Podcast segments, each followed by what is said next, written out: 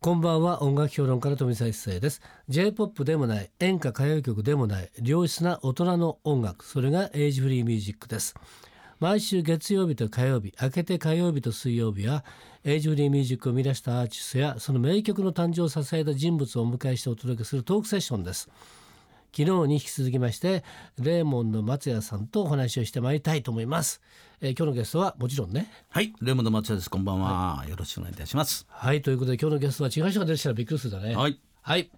昨日ですねいろいろ話をね、はいはいえー火曜クラシックス2の話をしてたんですがそうですね。その中にですねシングルに出ております「望郷屋台酒はい、」がアルバムに入ってるアルバムバージョンの話をねそうですねちょっとしましたね、はい、歌詞が違うということではい、ちょっと私ですね今歌詞持ってきましたはい、どう違ってるかと言いますとですね、はい、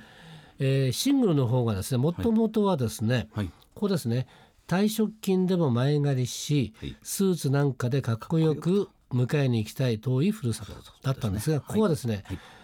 あの時泣かせた夜の駅待っててほしいと抱きしめた迎えに行きたい遠いふるさと、い全然違うじゃん退職金でも前借りしてスーツなん かで人がなんでその夜の駅で泣かしてグッと抱きしめ た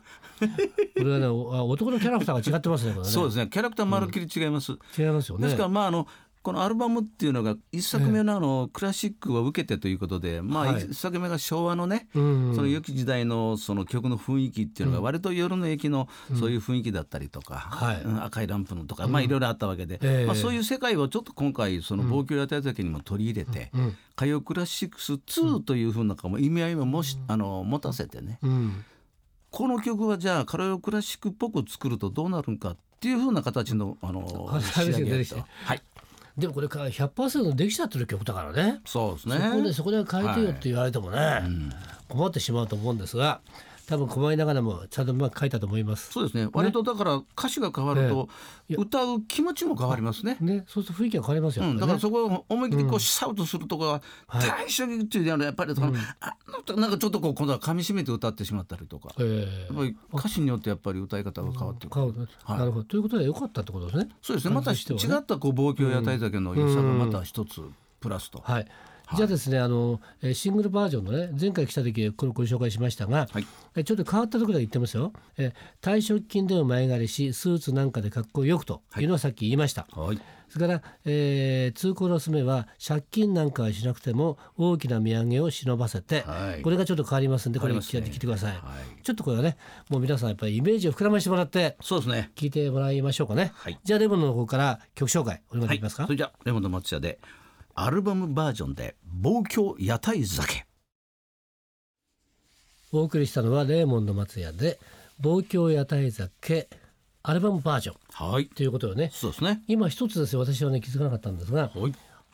1行目出だしの詩もね、はい違ってたんですねそうですねでシングルの方は「お前もそろそろ年貢の納め 時」なんですがこの年貢の納め時がアルバムバージョンでは「一人じゃ寒かろう」になってるってことですね。えらい優しいね年貢の納めっていうからガンと来てますからそうです退職金でもつなぐけれども一人じゃ寒かろうなってことでやっぱりねあの時泣かせたって,、いう感じになってくるのかなちょっとしみじみ系になりますこねれ違いますよねすそごうでくすねよねやっぱりあの感覚がそうですよねシングルの方はイケイケ系だからね、そうです5年中かよこの野郎みたいな感じですよねこの野郎ってことないか、このタイプかみたいな、ううんん、ですよね、ですけどちょっとこうしみじみとしみじみ系のことですね。これ素川のレーモンドに近いですね。そうですね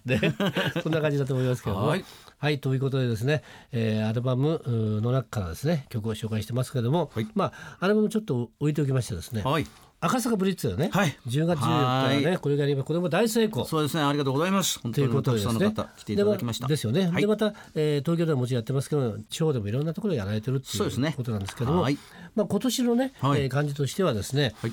えー、望郷屋台だけが出ました5、はい5月の20日に出ましたよね、はいそして今歌謡クラシック2が出てるはいそれからですね作家としてはねはいえー香西かおりさんそうに「ですね泊まり木夢明かり」はいこちらもですね今ですね、はいすごい評判を呼んでるっていうおかげさまでことなんです好ね評。でございます、ありがとうございますねなんかムードはい歌謡っていう感じとか言ってね、そうですね結構リクエストもいろいろね、はい出てますラジオのリクエストももちろんそうですけども、はいえーゆうさんのリクエストでもねいいとこまでひたひたひたひたひたひたってきてますからね、これも年末にかけて。そうですねなんかいい感じなんじゃないですかね。ありがとうごこざいれ声がますひそひそってなんかしてないですよね。はい、なんとか喜よろしくお願いします。で今年あれですかね振り返ってみてレモン、はいどうですかね、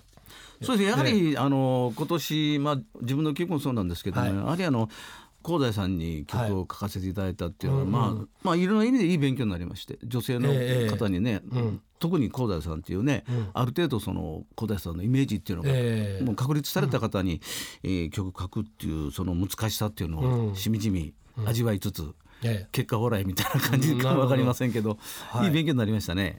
えであのレモンのがねはいデビューした2010年7月ってことですから、はい、今も6年目に入6っ年た目です。ですよね、はいそして当然やっぱりシンガーソングライターとして自分で、えー CD を出しながら、はいそしてまた今度はね、はいえー作詞作曲家として他の皆さんにね、はい曲を提供するっていうね、はいまあ2つに、まあ、二足の話っていうかね、はいそうです感じなんですけども、はいこの曲を作る時ってのはどうなんですかやっぱり自分の曲と、はいそれからオファーを受けて作る時ってのは、ねはいやっぱり違います感じとしては違います全く違います。また違う。はいうんその楽器のメロメロディーラインとか、うん音のなんとかもあるんですけど、一番最初に考えるのは、その人がステージで歌ってこんな感じで歌ったらまた新しいこうこの人のいい味が出るんじゃないかなっていうのをやっぱりこう自分でいろいろと想像して、うんあこんな感じの曲は決めた上でやはりその曲のモチーフとかストーリーとかリズムノリその他をやっぱり決めていくうんということなんで。うんですからまあ香西さんなんかはちょっと男っぽい感じのアレンジになりましたけども、ええなんかやっぱりもっと女らしいっていうのかな、うんうんうん可愛い女らしい、うんうんまあ、そういうちょっと違ったこの女性感みたいなのを香西さんうんにもう一つこうプラスされたらいいなっていうのが、あー僕の気持ちでなるほどね。はいでまあ2015年はねもうもうすぐで終わるなんですけれども、はい2016年に向けて、はいね、来年のレモンの松屋どの形になりますかね。そうですねやはり、あの曲は僕なりにねもうあの賞味期限があまりないんで。確かにもう。集中的に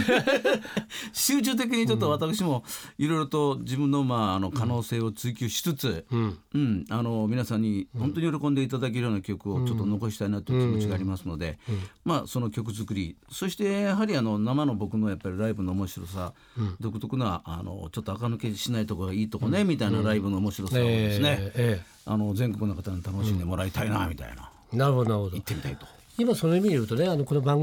組のあ冒頭に言ってますけれども、はいまあ、j p o p でもない演歌歌謡曲でもない、はい良質な大人の音楽そうれがエイジフリーミュージックですって言ってるんですけど、まさしくですね「レモンの松山の歌はね、はい音楽はエイジフリーミュージックだと私は思っておりますのでありがとうございます。今ですあれですよもう50歳以上だけですごいくらい人数いるんですからね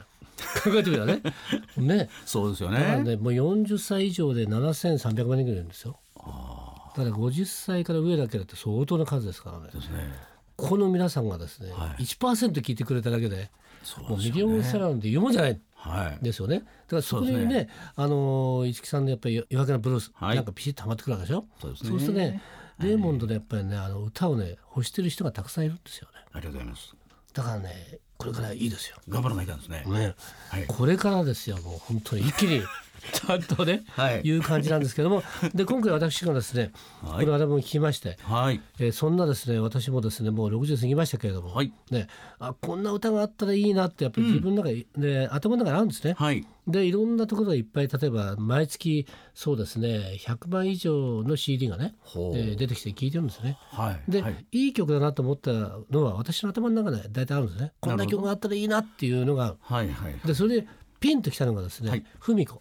ああ。これはいいねとこ来ますね。これはねすごい素晴らしいなっていう、はいで特にまたねえー歌詞も「あの頃、えー俺たち若さに任せて、えーがむしゃら愛して夢見て生きてた」はい。そんな時代が今懐かしい心のふるさとあの頃俺たち貧しさの中でがむしゃら働き夢見てきたはい。そんな時代が今懐かしい心のふるさとそうなんですよ。いいじゃないですかここですよ。ほろっとくるんですよね。ねそのあたり私も。れ私も。ね手前味噌でございますけど。これはじゃあやっぱりあのレーモンドのセルフになってるから、はいこれもちょっと新しくですねちょっとシングルでも切ってあるね。ねちょっと優先でもかけましょうよ大好きな曲です僕も。感じとして。はい。ねはい。来年はそれでいきましょう。はい。よろしくお願いします。 はい、ということでですね、えー最後になりましたけれども最後の一曲はい。もうこの曲じゃないですよね。そうですね。じゃあこれいきましょうか。これでこの曲したらおかしいですよねどう考えても。はい。もういいですか昭和の匂いがはいもうバッチリでございます。では曲紹介お願いします最後はに、い。それじゃあレーモンド松屋でふみこ。今夜のトークセッションのゲストはレーモンの松屋さんでしたどうもありがとうございました。飛び一世のエイジフリーミュージック昨日と今日お送りしたレーモンド松也さんとのトークの模様をポッドキャストでも聞くことができますぜひエイジフリーミュージックのホームページをチェックしてみてください明日のこの時間は通信カラオケの大手上位サウンドの協力でお送りするカラオケヒットランキングですどうぞお楽しみにまた明日の夜お会いしましょう